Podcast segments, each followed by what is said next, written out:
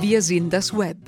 Der Podcast vom Berit Beratungszentrum in Berlin stellt Frauen vor, die in ihrem Beruf das Internet intensiv nutzen.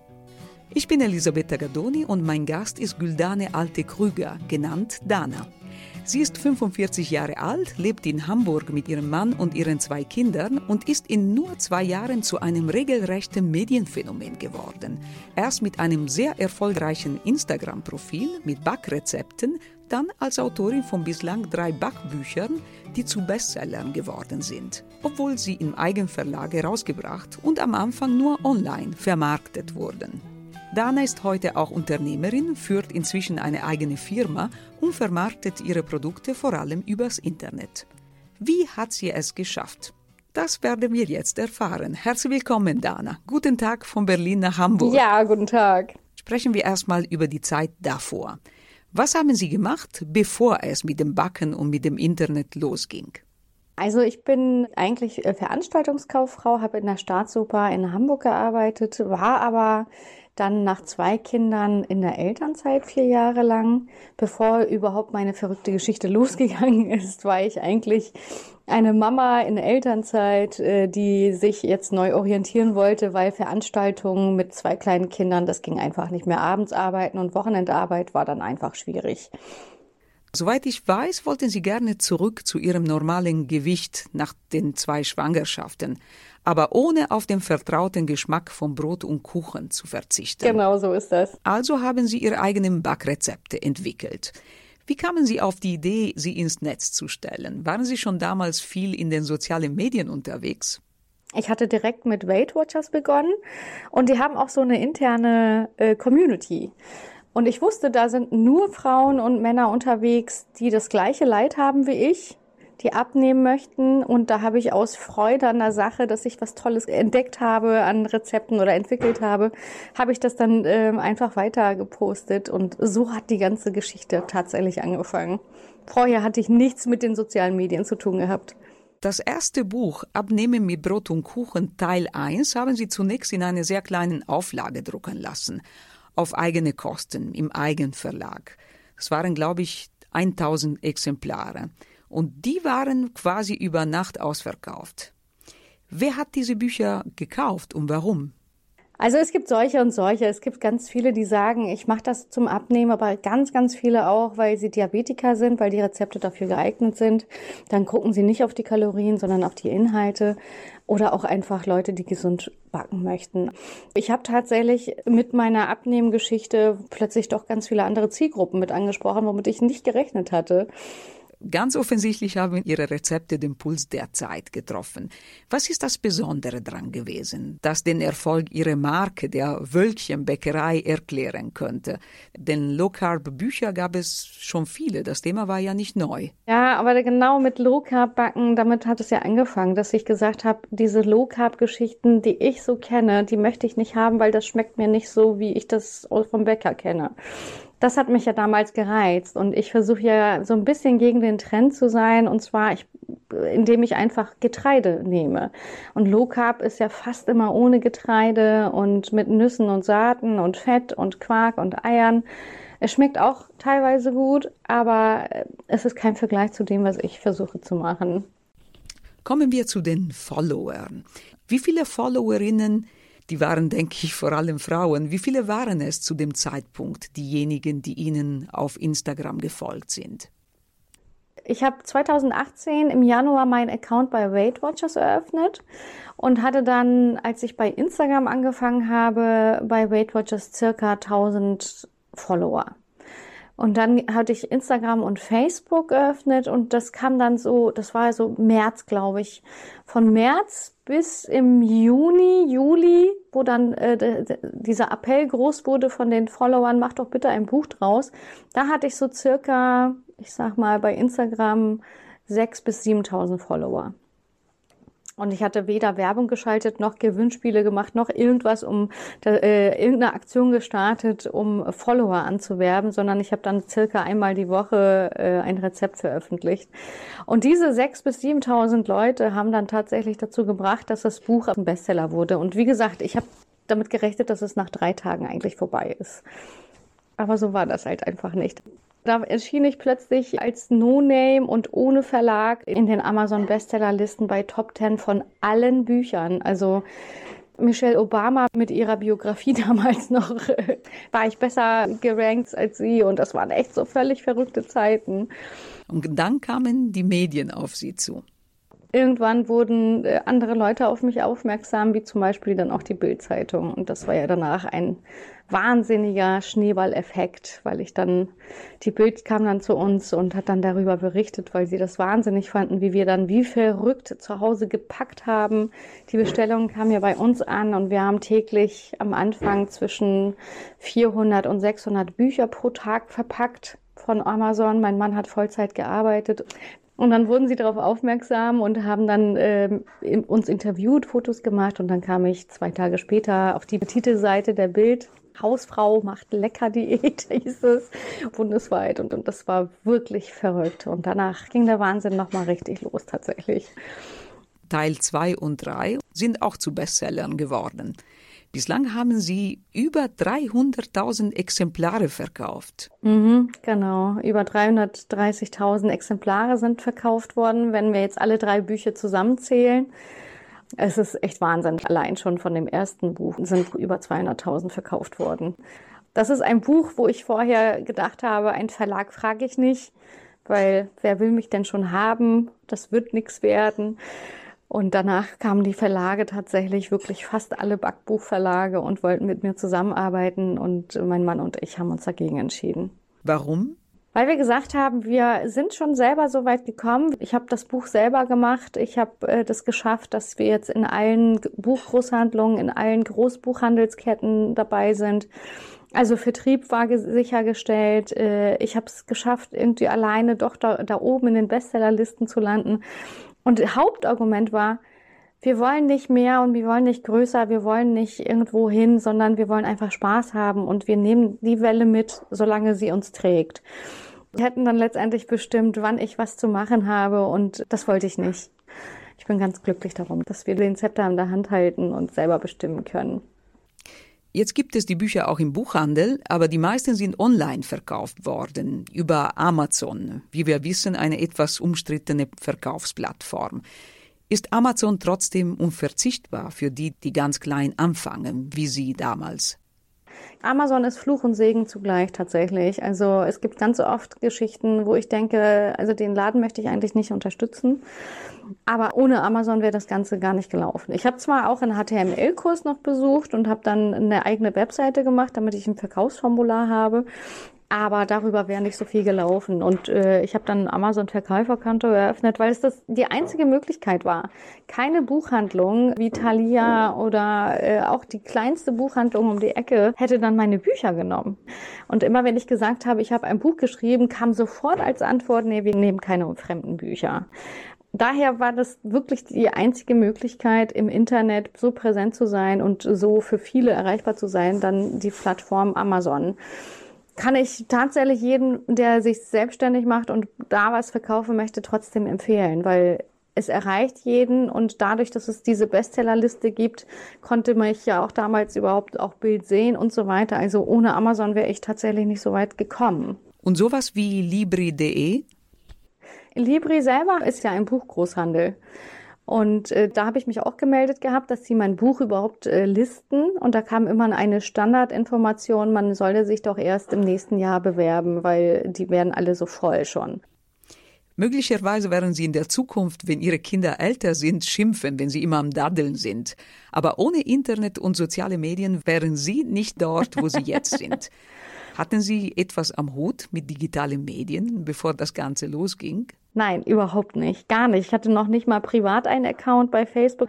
Ich hatte mal angefangen 2009, glaube ich, bei Facebook.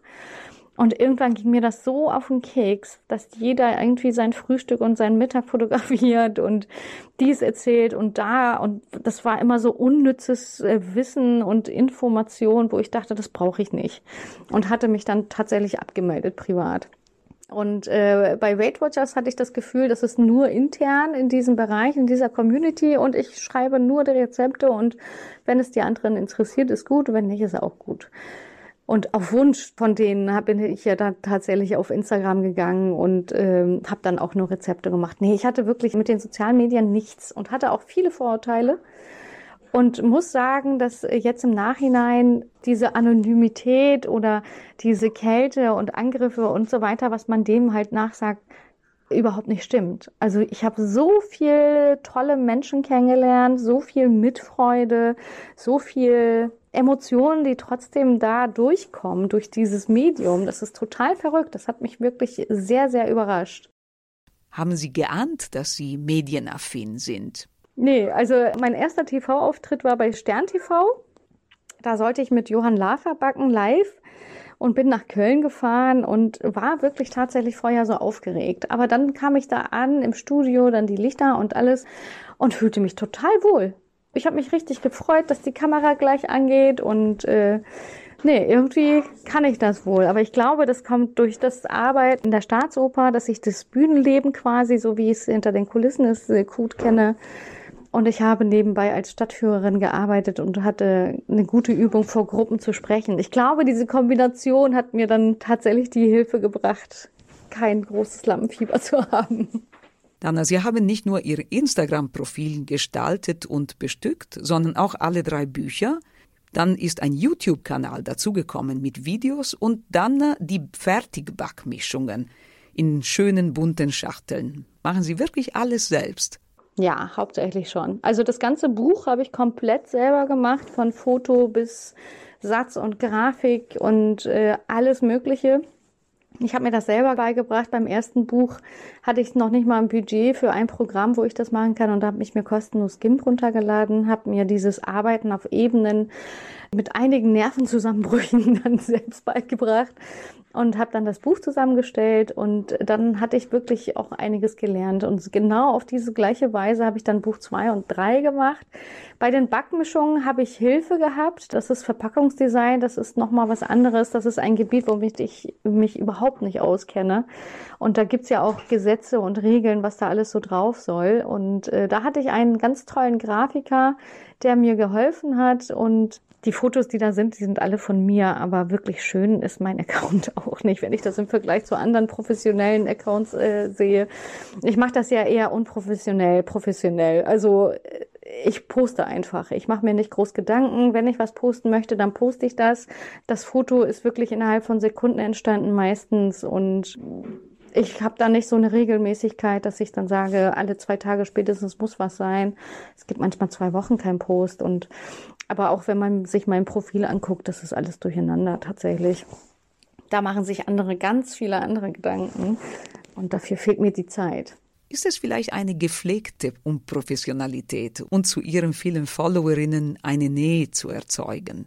Aber ich fühle mich mit diesem Kreis tatsächlich noch relativ intim. Ich habe äh, im Vergleich zu vielen anderen relativ wenig Steigerung der Followerzahlen. Ich glaube, seit Anfang des Jahres habe ich um die 60.000. Ich glaube, andere würden jetzt schon bei 100 keine Ahnung was sein. Es wächst gar nicht so groß, aber ich habe so viele treue Leute und es ist so interaktiv das Ganze. Und ich werde ganz viel gefragt, mein Gebäck geht nicht auf, wie machst du das, wie machst du jenes? Und ich antworte ja auch jedem, soweit es geht. Und ich fühle mich mit dieser Gruppe tatsächlich relativ intim. Und ich glaube, so gestaltet sich das auch. Ich möchte mir nicht nehmen lassen, diese Freiheit, wann ich was zu posten habe. Weil es kommen dann wirklich mittlerweile auch Leute, die sagen, ich komme aus dem Online-Marketing und Social-Media-Marketing. Du bist ja jetzt wer und du musst das so machen und du musst das so und so und dies und jenes beachten und so weiter, wo ich denke, nee, ich will das alles aber gar nicht. Ich will mir diesen Druck wegnehmen. Das sind Tausende von Menschen und ich muss meine Reichweite noch vergrößern. Diesen Druck möchte ich mir wirklich wegnehmen, weil ich habe genug Projekte und ich möchte mit Spaß daran gehen und nicht mit Druck und das, das versuche ich mir halt immer wieder zu nehmen. Dana, Sie haben damals äh, alles allein lernen müssen. Hätten Online-Seminare oder Online-Coaching äh, Ihnen damals geholfen, so wie es jetzt in Corona-Zeiten sehr viele davon gibt? Also hätte ich mir auf jeden Fall gewünscht. Jetzt, äh, während ich da äh, mittendrin war oder aber auch heute weiß ich zum Beispiel nicht, wie YouTube funktioniert, wie kann ich meine Webseite noch sichtbarer machen, wie kann ich meinen Online-Shop sichtbarer machen, wenn man das irgendwie bei Google eingibt. Ach, keine Ahnung, schon, schon eine Menge. Wie baue ich so eine Seite auf oder wie funktioniert das Ganze überhaupt? Was hat das alles zu heißen? Ich hätte mir schon gerne noch mehr Seminare, Workshops oder jemanden, der an meiner Seite ist und mir sagt, hier, so und so geht das oder ich mache das mal eben oder so. Ich habe mir sehr viel halt äh, mit meinen Mitteln, was ich hatte, dann gemacht und äh, war nicht alles optimal, aber es hat trotzdem funktioniert.